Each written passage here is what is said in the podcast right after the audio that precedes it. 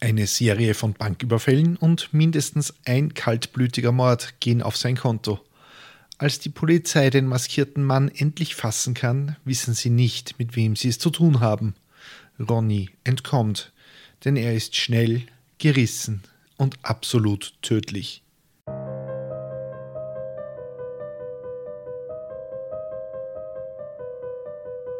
Willkommen bei Mörderisches Österreich, dem Podcast über historische Kriminalfälle aus eurer Umgebung. Anhand von zeitgenössischen Berichten rekonstruieren wir die größten Verbrechen der Geschichte Österreichs und darüber hinaus. Am Ende gibt es noch den Klugschiss zum Schluss. Mein Name ist Peter und ich bin im Hauptberuf Journalist. Heute feiern wir ein Jubiläum, denn es ist die 50. Folge von Mörderisches Österreich. Und dieser halbrunde Geburtstag will natürlich gebührend gefeiert werden. Zuerst aber einmal Danke für eure Unterstützung und vor allem für die wachsende Zahl an Mittäterinnen und Mittätern. Ihr sorgt dafür, dass mir hier die Lichter nicht ausgehen, deckt die Serverkosten und sorgt dafür, dass ich mir hier regelmäßig die Zeit nehmen kann, um zu podcasten. Denn die Arbeit an diesem Programm wird nicht weniger, die Fälle und die Recherchen werden immer komplexer. Außerdem dürfte ich ein wenig fremd gehen. Ich war nämlich im Shock 2 Podcast zu Gast und durfte über meine zweite große Leidenschaft neben True Crime reden. Warhammer. Das ist im Prinzip ein Miniaturenspiel, in dem zwei Armeen gegeneinander antreten. Diese Figuren muss man aber vorher zusammenbauen und bemalen, was natürlich ein eigenes Hobby darstellt. Ich war nämlich die Tage in Nottingham, wo dieses Spiel herkommt und durfte ins Allerheiligste von Games Workshop vordringen. Darüber und über das kommende Strategiespiel Realms of Ruin rede ich mit Michi Furtenbach von Shock 2. Den Link packe ich euch in die Show Notes und falls ihr mir mit, mal mit mir eine Runde Warhammer spielen wollt, schreibt mir einfach eine Nachricht auf Steady oder LinkedIn. Aber weg von der schamlosen Eigenwerbung zurück zum eigentlichen Thema. Heute wird gefeiert. Und wie feiert man die 50. Episode eines True Crime Podcasts mit österreichischem Inhalt am besten? Natürlich mit einer Episode aus St. Pölten. Für alle neu dazugekommenen, St. Pölten ist die Hauptstadt von Österreichs größtem Bundesland Niederösterreich. St. Pölten gilt als eine der ältesten Städte des Landes, denn schon in der Jungsteinzeit sind hier Siedlungen nachgewiesen. Man könnte jetzt auch sagen, seitdem hat sich nicht allzu viel weiterentwickelt, aber das wäre natürlich vollkommen falsch. Über die bedeutenden archäologischen Funde hat man nämlich einen modernen Kreisverkehr drüber gebaut. Dieser Kreisverkehr ist so kompliziert, dass ihn niemand verstanden hat. Er hat sogar eine eigene Ampel mittendrin. Und eben weil er so kompliziert war und weil ihn niemand verstanden hat und weil er noch dazu extrem hässlich war, wird er jetzt umgebaut in eine mindestens ebenso hässliche Kreuzung. Man kann sich das Ganze sogar in einer Webcam anschauen, also konnte. Die hat aber wohl aus Scham ob dieser architektonischen Erbsünde jüngst den Geist aufgegeben. In St. Pölten hatte man jetzt aber eine ganz andere Idee. Man sieht sich dort jetzt als eine der führenden Kleinstädte Europas. Warum?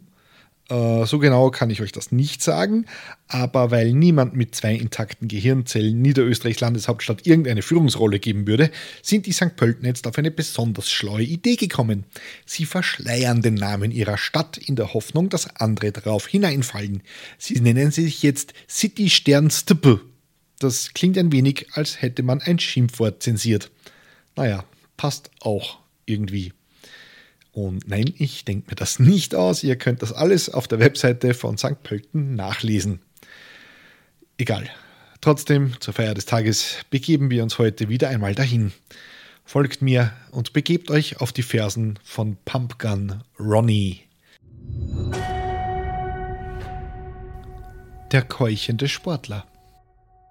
Es ist der 11. September 1988.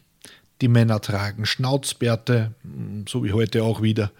Die Polizei fährt noch in Volkswagen Golf 2 durch die Gegend und Reinhard Fendrich hat gerade mit Macho Macho einen Hit geschaffen und ist auf Platz 1 der Charts. Keine Sorge, ich werde jetzt nicht singen. In der Steiermark, genauer in Kainach, fand an diesem Tag der Willi-Hase-Lauf statt. Dabei handelt es sich um einen Marathon durch die Berge der Steiermark. Dieser Lauf gilt als extrem anspruchsvoll und für die Sportlerinnen und Sportler als sehr fordernd. Heute war wohl mein größter Erfolg, keuchte damals der Gewinner in ein Mikrofon des staatlichen Rundfunks ORF. Der junge Mann, der da schwitzend nach Worten ringt, hat gerade den Lauf über 1800 Höhenmeter absolviert und das in einer Rekordzeit von 3 Stunden, 16 Minuten und 7 Sekunden. Johann Kastenberger steht in der Bauchbinde, also dieser Namenseinblendung im Fernsehen. Es ist ein Amateurläufer und er hat sie alle hinter sich gelassen. Kastenberger wurde mit einem Schlag der Nation bekannt. Was niemand wusste, hier wurde gerade ein gesuchter Bankräuber und wahrscheinlich mehrfacher Mörder interviewt.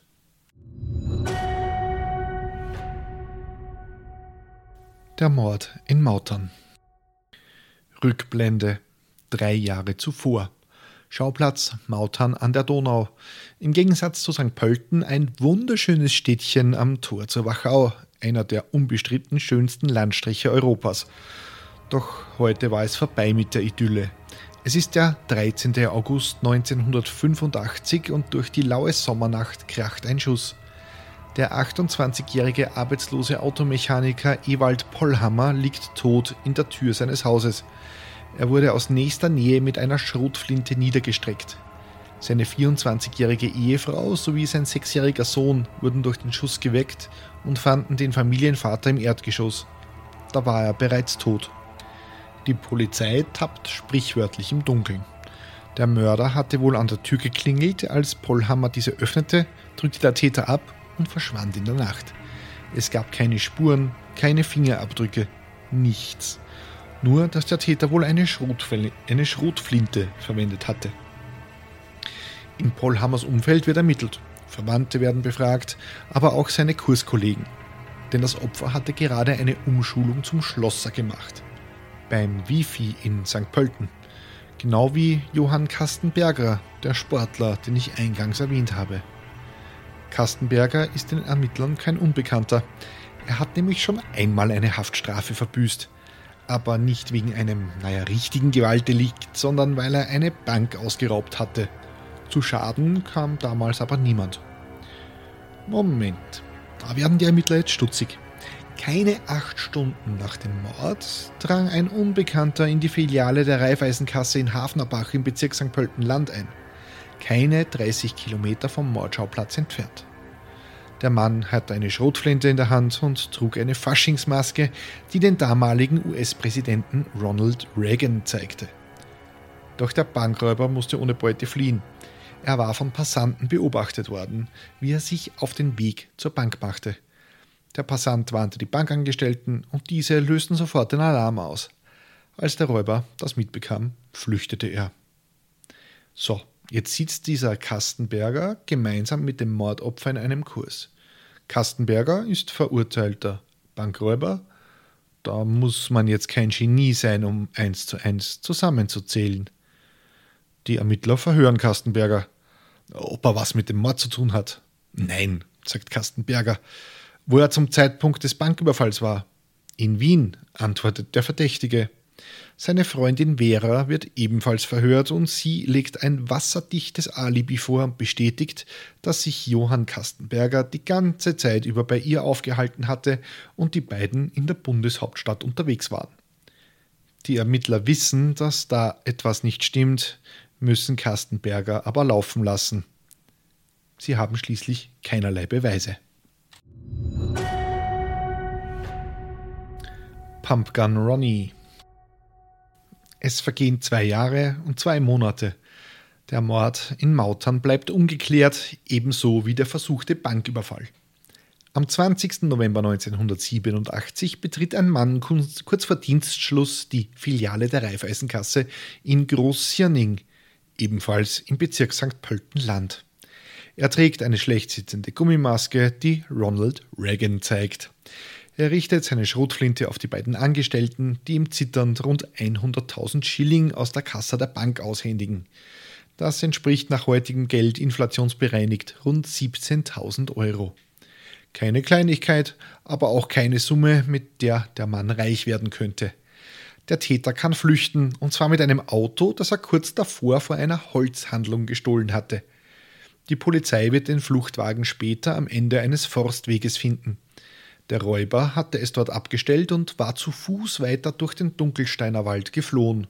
Spuren gibt es wieder einmal keine, denn Überwachungskameras gab es bei kleinen Bankfilialen am Land damals noch nicht flächendeckend. Es vergehen wieder vier Monate, bis der maskierte Räuber wieder zuschlägt. Um 8 Uhr früh betritt der Täter, er trägt immer noch die Ronald Reagan Maske, also er hat sie wohl dazwischen schon ausgezogen, aber er hat es jetzt nicht vier Monate lang auf dem Gesicht gehabt. Äh, ihr wisst, was ich meine. Äh, egal, es ist 8 Uhr in der Früh, als der Räuber in die Kreditanstalt in der Simmeringer Hauptstraße in Wien stürmt. Wieder hat er die Schrotflinte im Anschlag. Er kann rund 1,2 Millionen Schilling Beute machen. Das sind etwa 205.000 Euro nach heutigem Geld. Aber bei dieser großen Bank gibt es damals in den 80ern bereits Videoüberwachung. Erstmals wird der Räuber bei seiner Tat gefilmt. Wieder benutzte er ein gestohlenes Auto, das er zuvor vor einer Trafik in Schwächert gestohlen hatte. Und falls ihr euch wundert, ja, und es war und es ist in Österreich heute teilweise noch üblich, dass man sein Auto nicht immer absperrt oder gar sich die Mühe macht, den Schlüssel abzuziehen, nur weil man mal schnell äh, vor der Trafik Zigaretten holt. Vor allem am Land bleiben die Autos oft unversperrt und ich bin da selbst nicht ganz unschuldig. Okay, das hätte ich jetzt vielleicht nicht erzählen sollen. Bitte stiehlt mir nicht mein Auto. Danke. Damit hatte der Maskierte aber noch nicht genug. Gegen 16.30 Uhr, als die Fahndung längst lief, stürmte der Unbekannte die Volksbank in Kirchstetten, wieder im Bezirk St. Pöltenland, wo er 330.000 Schilling, also rund 56.000 Euro erbeutete. Den gestohlenen Fluchtwagen hatte er da immer noch. Mit dem fuhr er auch gleich weiter über die Westautobahn an St. Pölten vorbei, immer eine gute Entscheidung, nach Markersdorf, nur 30 Minuten nach seinem letzten Überfall betrat der Mann mit der Ronald Reagan Maske die Sparkasse und erbeutete weitere 300.000 Schilling, also 51.000 Euro. Die Polizei hatte mittlerweile in Wien und Niederösterreich Großalarm ausgelöst und nach eigenen Angaben sämtliche Straßen überwacht, Patrouillen losgeschickt und sogar einen Hubschrauber eingesetzt. Aber der Täter konnte erneut entkommen. Aber wie, wenn da alles abgeriegelt ist? Ja, die Überwachung war wohl nicht ganz so lückenlos, wie die Polizei das im Nachhinein gerne erzählt. Ich meine, der Typ hat einem, an einem Tag drei Banken ausgeraubt und immer dasselbe gestohlene Fahrzeug benutzt. Die Tatorte sind auch nicht weit voneinander entfernt, aber gut. Die Polizei steht in der Geschichte ohnehin nicht ganz so gut da, wie sich gleich zeigen wird. Keine vier Wochen später zog der von der Presse mittlerweile Pumpgun Ronnie oder auf österreichisch Pumpgun Ronnie genannte Täter dieselbe Nummer nämlich noch einmal ab. Ja, genau dieselbe Nummer, drei Banken an einem Tag. Am 21. März 1988 stürmte der Maskierte in die Filiale der Länderbank in Wien-Döbling.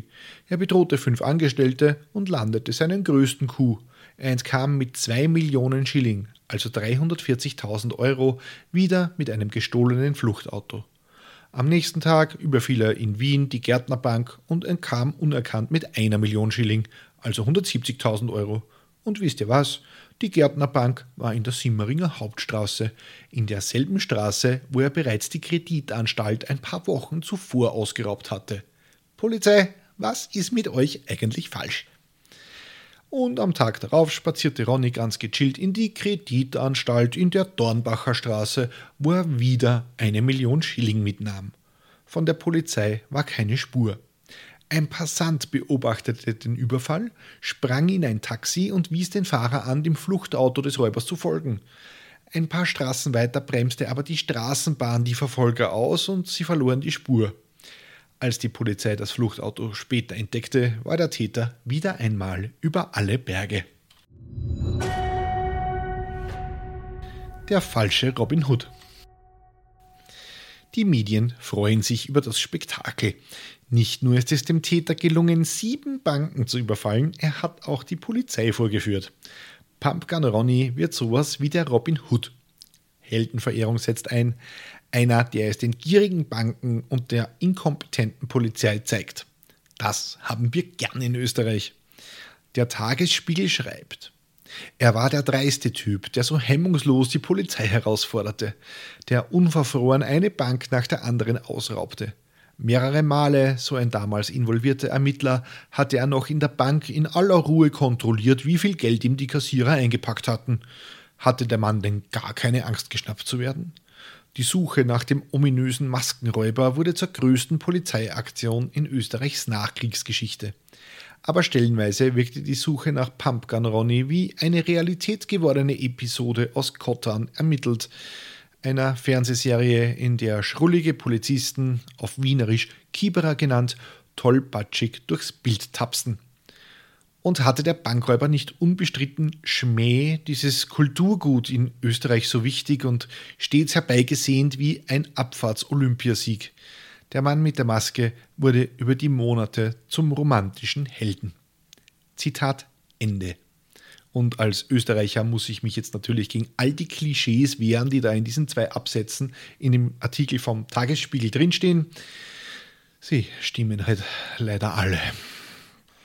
Wie dem auch sei, also die Ermittler kommen jetzt wirklich gewaltig unter Druck. Der Polizeipräsident ruft zum Krisengipfel mit den Sicherheitsverantwortlichen der Banken und Pumpgun Ronny wird zur meistgesuchten Person Österreichs. Die Belohnung für Hinweise, die zu seiner Verhaftung führen, wird auf 370.000 Schilling, also 63.000 Euro festgesetzt.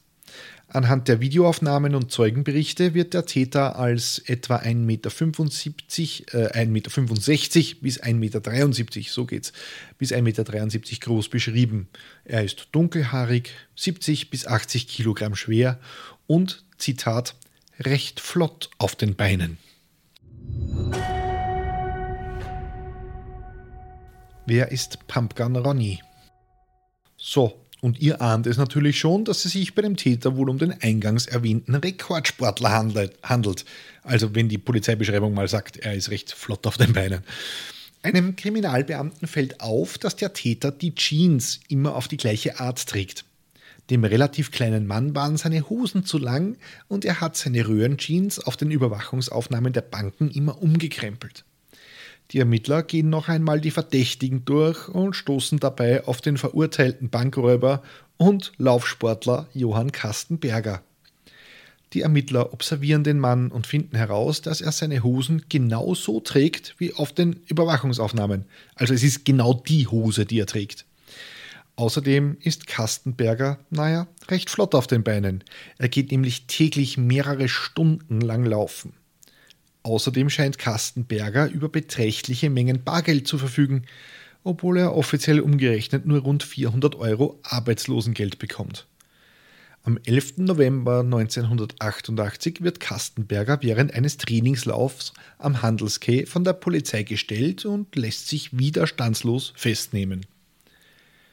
Einen Tag später sitzt der Sportler in einem Wachzimmer der Polizei in der Rossauer Kaserne in Wien. Johann Kastenberger erzählt den Ermittlerinnen und Ermittlern alles über seine Überfälle, über den Mord, den er in Mautern in Niederösterreich verübt hatte, über seine Karriere als Pumpgun Ronny. Kastenberger ist da gerade erst 30 Jahre alt geworden. Er wurde in einen geborgenen Haushalt geboren. Der Vater, ein ÖBB-Beamter, bekam jedoch Zweifel an der Vaterschaft und ließ einen Test durchführen. Da stellte sich heraus, dass Kastenbergers Mutter wohl eine Affäre gehabt haben musste. Seine Eltern trennten sich. Johann bleibt mit seiner Mutter und sechs Geschwistern in seinem Heimatort St. Leonhard am Forst, nahe Melk. Der Lebensstandard sinkt dramatisch.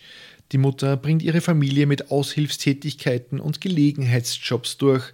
Beim Jugendamt sucht sie regelmäßig um Unterstützung an. Johann versucht ihr behilflich zu sein, kümmert sich um seine jüngeren Geschwister. In der Hauptschule verliert er den Anschluss und wird in den B-Zug zurückgestuft. Das war früher in der Hauptschule so. Ähm, da gab es den A- und den B-Zug und man wurde dann zurückgestuft, wenn man zu wenig Leistungen brachte. Keine Ahnung, das gibt es schon seit vielen, vielen Jahren nicht mehr.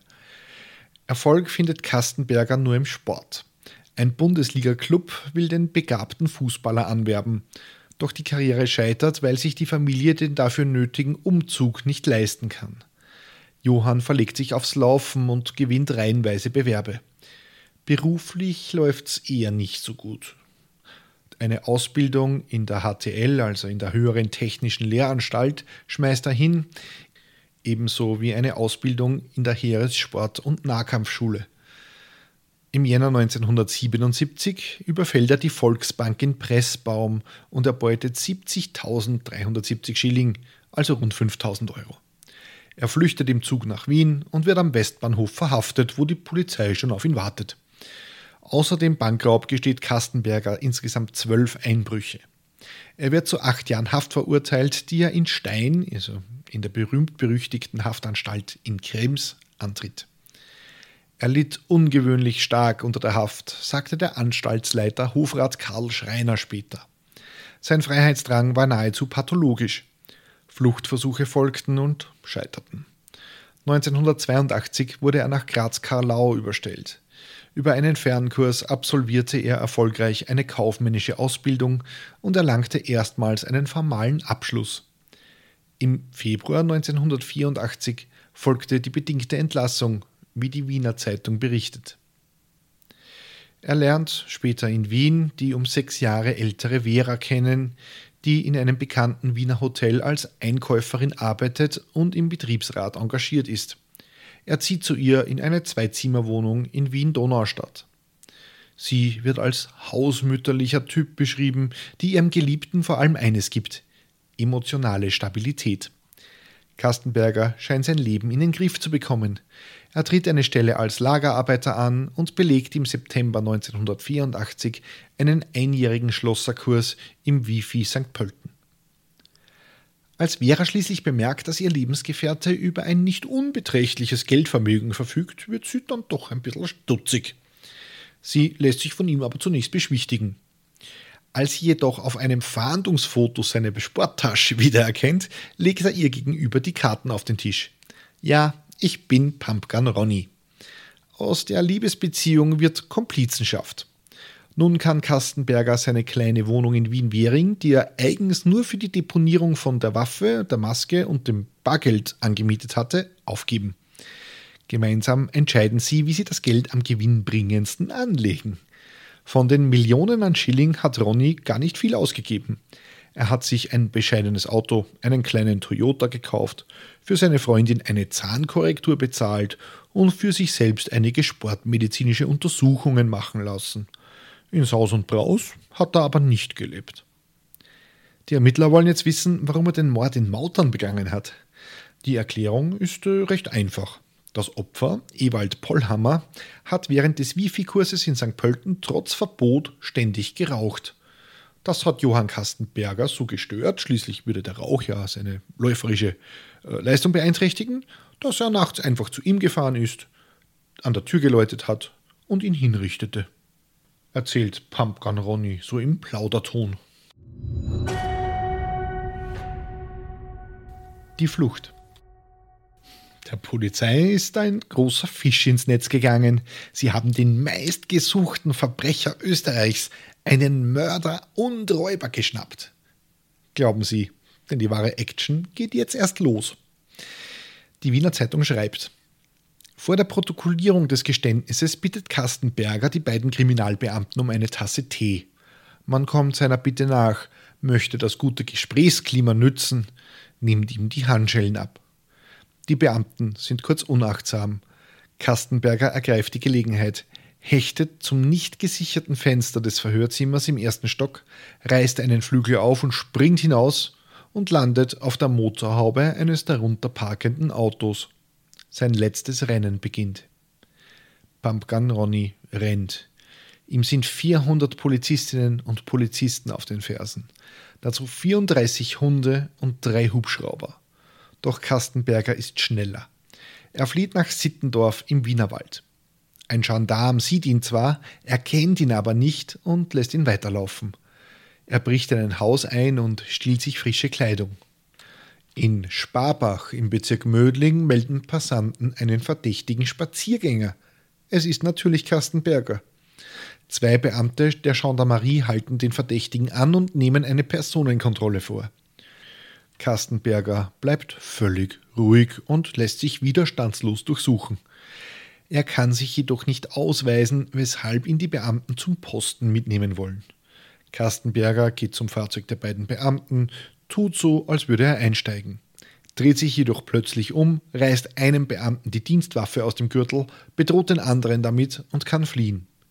Eine Alarmfahndung blieb ergebnislos. Am Tag darauf versucht Kastenberger in Gaden im Bezirk Mödling ein Auto zu stehlen und die Lenkerin als Geisel zu nehmen. Doch die deutet auf zwei zufällig vorbeifahrende Polizisten. Meinst es ernst? fragt die Frau. Kastenberger tritt unverrichteter Dinge die Flucht an. Er wird nun wieder mit Hunden verfolgt, doch er kann wieder entkommen. Am Dienstag, Kastenberger ist er schon vier Tage auf der Flucht, fällt der Täter über einen Mann in Maria Enzersdorf her, ebenfalls im Bezirk Mödling. Er fesselt den Mann und stiehlt dessen Auto. Das Opfer kann sich jedoch befreien und die Polizei verständigen. Ein Auto zu nehmen, das war sein größter Fehler, sagte Einsatzleiter Franz Polzer seinerzeit dem Profil. Nun war er für uns leichter verfolgbar. Nach 20 Minuten ist der Tank leer. Kastenberger setzt seine Flucht zu Fuß fort, stiehlt in Kirchstetten den VW Golf des Vizebürgermeisters und rast auf der Autobahn Richtung Westen. Bei St. Pölten durchbricht er eine Polizeisperre. Dabei wird er angeschossen. Die Kugel eines Polizisten hatte den Kofferraum, die Rückbank und den Fahrersitz durchschlagen und Johann Kastenberger in den Rücken getroffen. Er bremst sein Fahrzeug ab, hält die gestohlene Pistole des Gendarmen an seine rechte Schläfe und drückt ab. Pumpgun Ronny stirbt durch Kopfschuss auf der Westautobahn bei St. Pölten, knapp eine Marathondistanz von seinem Geburtsort entfernt. Die Polizei verbreitet die Fotos des Toten wie eine Trophäe. Weitere Verbrechen. Damit ist der Fall aber immer noch nicht abgeschlossen. Wie sich später herausstellt, dürfte Kastenberger für eine ganze Mordserie verantwortlich gewesen sein. So soll er im Jahr 1984 bei einem Überfall auf, eine Tankstelle, auf ein Tankstellencafé in Purgersdorf bei St. Pölten eine 51-jährige Angestellte erschossen haben. Am 25. Juli 1986 wurde der 58-jährige Polizeibeamte Friedrich Roger vor dem Wiener Wachzimmer am Freudenauer Hafen mit einem Sturmgewehr gleichen Kalibers erschossen. Ein Unbekannter hatte mit Steinen ein Fenster des Wachzimmers eingeworfen. Als Roger ins Freie ging, um nachzusehen, was da los war, wurde er aus dem Hinterhalt durch einen Kopfschuss getötet. Er hinterließ eine Frau und drei Kinder. Der Täter entwendete dem Toten das Funkgerät, die Handschellen, die Dienstpistole mit 14 Schuss sowie seine Autoschlüssel. Der Pkw des Getöteten, den der Täter für seine Flucht benutzte, wurde später gegenüber dem Hallenbad in Simmering gesichtet. Darin hatte der Täter das Funkgerät und die Handschellen zurückgelassen. Trotz intensiver Fahndung konnte weder ein Verdächtiger noch ein Motiv ermittelt werden. Es gab keine Fingerabdrücke und schon gar keine Zeugen.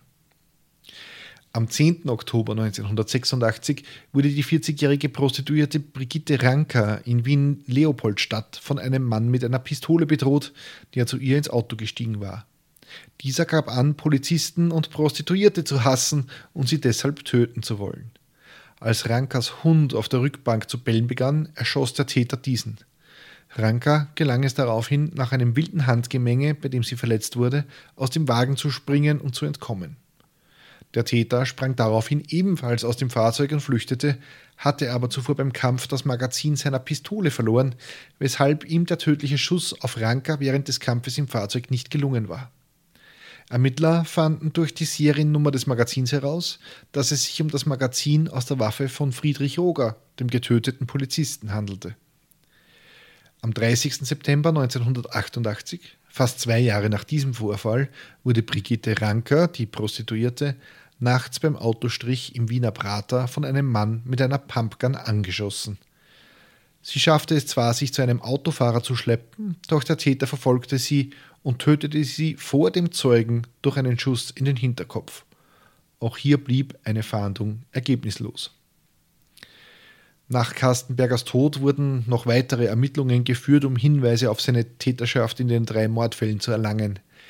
So fand man heraus, dass Helene Bubendorfer nur drei Monate nach Kastenbergers Entlastung aus dem Gefängnis ermordet wurde und dass seine bevorzugte Laufstrecke am Polizeiwachzimmer Freudenau-Hafen vorbeiführte. Mit dem Autostrich am Prater war er ebenfalls vertraut, brachte er doch gelegentlich seine befreundete Prostituierte mit seinem Wagen dorthin. Kastenberger hat sich also an allen Tatorten aller drei Morde regelmäßig herumgetrieben. Den konnte man natürlich nicht mehr zu den Verbrechen befragen.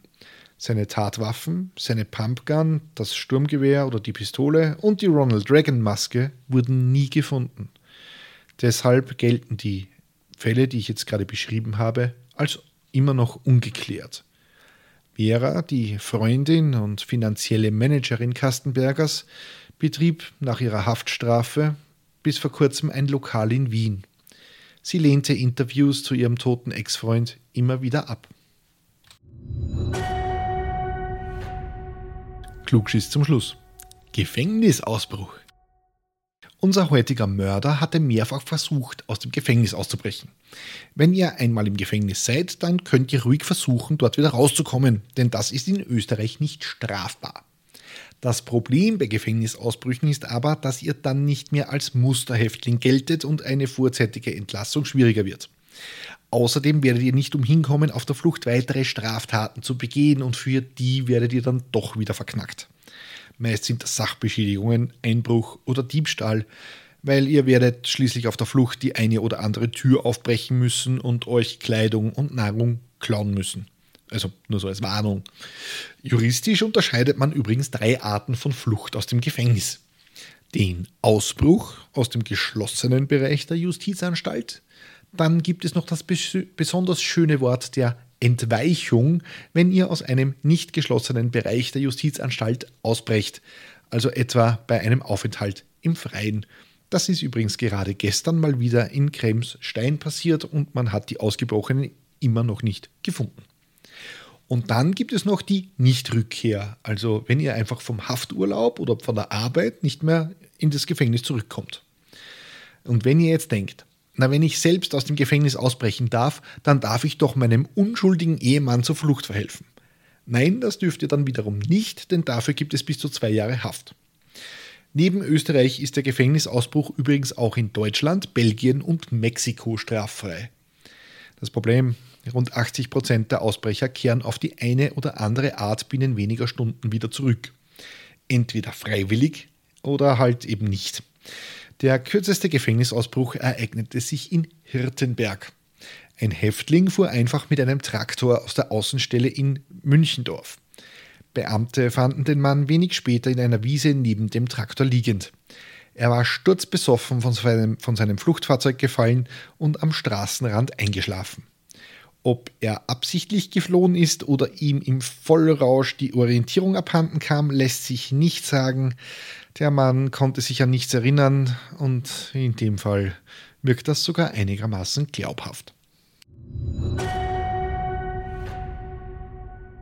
Ja, und das war sie, die 50. Episode von Mörderisches Österreich. Ein Wahnsinn, wie die Zeit vergeht. Wenn euch die Folge gefallen hat, dann könnt ihr mir auf steadyhq.com slash mörderisch einen Euro in den Hut werfen. Danke an Andrea, Ralf, Dagmar, Sarah, Mechthilde, Sigi, Nathalie, Eva, Bianca, Björn, Heidi, Elisabeth, Patricia, Alexandra, Valentin, Jakob, Bianca, Bernd, Natascha, Martin und Johannes, die diesen Podcast unterstützen. Keine Sorge, die ersten 30 Tage als Mittäter sind kostenlos und ihr erhaltet die aktuelle Folge immer einen Tag früher als alle anderen also meistens am Freitag um 8 Uhr morgens. Wenn ihr auf Steady den Newsletter abonniert, das ist ganz kostenlos, bekommt ihr noch Bonusmaterial zu den Fällen. Diesmal sind es Fotos von der, naja, von der gescheiterten Flucht unseres Täters. Wenn ich mir das wünschen darf, dann wäre das Feedback zu den Episoden in Form von Reviews auf Spotify, Apple Podcasts und überall, wo ihr Podcasts bewerten könnt. Das hilft nämlich der Reichweite dieses Programms und zweitens kann ich die Show hier nur mit eurer Hilfe besser machen. Wenn ihr mir persönlich Feedback geben oder mir Hinweise auf einen Fall geben möchtet, dann schreibt mir bitte einfach eine Nachricht auf Steady oder LinkedIn.